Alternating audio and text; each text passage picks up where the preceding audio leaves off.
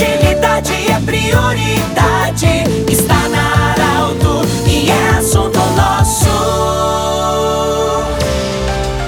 Muito boa tarde, ouvintes da Arauto. Nós estamos iniciando mais uma semana de trabalho. Hoje é segunda-feira. Em nome da Unimed, Joalheria Ótica Cote, Hospital Ananeri e também da Nutri, Nutrição Especializada, nós estamos começando o assunto nosso. Hoje é dia 21 de junho. Ontem foi, portanto, dia 20, no domingo, quando nós celebramos o dia do teste da linguinha. Nós temos a honra e a alegria hoje de receber duas profissionais da área da saúde para falar sobre isso. Doutora Ingrid Ventland Santana, otorrinolaringologista que é conhecida já do programa, e a doutora Giovanna Hausschild Pellegrini. Sejam bem-vindas. Doutora Ingrid, uma alegria muito grande em rever você, em ter você no nosso estúdio também para falar sobre esse momento tão importante, o teste da linguinha, que talvez em outros anos anteriores sempre tinha aquela campanha, vocês chamando mães, pais para uma campanha de testes, enfim. Devido à pandemia não é possível, mas o alerta existe. O que dizer sobre esse momento do dia de combate e de,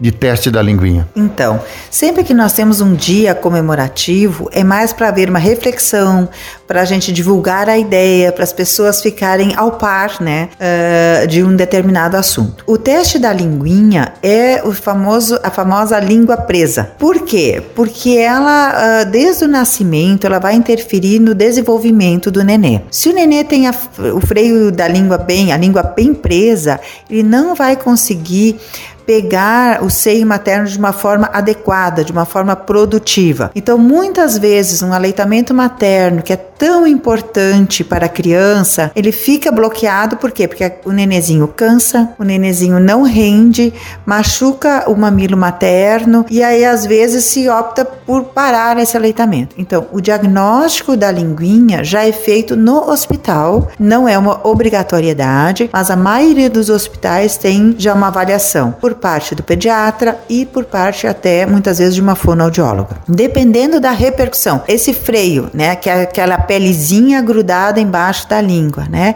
que limita o movimento da língua. O que que acontece? É feita uma avaliação. Se isso está atrapalhando o desenvolvimento da criança, então é feita a, se corta essa pelezinha. E é um procedimento simples que pode ser feito no consultório ou às vezes no hospital, dependendo do tamanho do freio. Como é que funcionou agora durante a pandemia, doutora? Porque muitas coisas mudaram com a, com a pandemia. Inclusive, como já falamos na abertura do programa, não tem aquela campanha presencial onde as mães levam seus filhos. Como é que tem acontecido muitos casos que vocês agora, de, de forma cirúrgica, estão resolvendo de crianças que nasceram durante esse período da pandemia? Então, assim que agora, ali no mês de março, abril, aliviou a bandeira preta, que a gente pôde voltar a operar, meus primeiros pacientes foram deste problema. Uhum.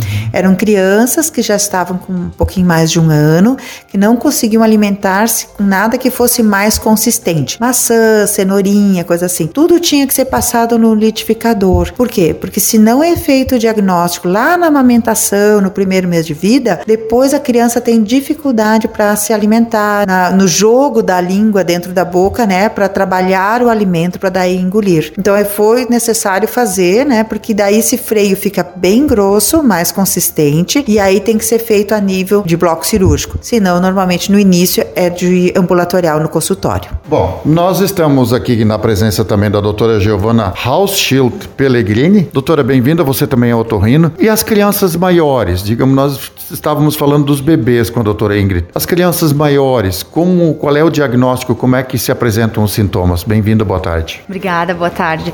Na verdade, muito, hoje em dia já os pediatras eles estão muito muito atentos, né? Essa questão da linguinha, os fonos também muito atentos. Então é uma coisa que agora é mais frequente de se fazer o diagnóstico. Mas tem crianças que nasceram há mais tempo, até adultos, adolescentes, adultos, que têm esse, uh, esse problema e que nunca foi diagnosticado e que acabam apresentando então alterações na fala, a famosa língua presa, né? Aquela pessoa que puxa aquele, aquele F, C, aquela chama-se ceceio. Uh, essa, dessa, esse problema na linguagem pode apresentar problemas articulatórios da fala, problemas de alimentação, como a doutora Ingrid comentou. Então, crianças que têm dificuldades de se alimentar com alimentos mais sólidos, né? Que exigem uma maior movimentação da língua. Então, o, a grande importância desse dia, né? De marcar um dia no, no calendário para poder fazer esse alerta para as mães, porque isso pode realmente fazer uma grande diferença na vida da criança. Eu sempre falo para as mães, a linguinha presa, quando a gente desfaz, quando a gente corrige, isso salva a amamentação. Eu acho que isso é essencial, como a doutora Ingrid falou, e ela livra a criança de muitos problemas futuros. E quanto antes o diagnóstico e, e antes uh, o tratamento, mais simples ele é. Doutora Ingrid fez sinal, quer complementar. Então, além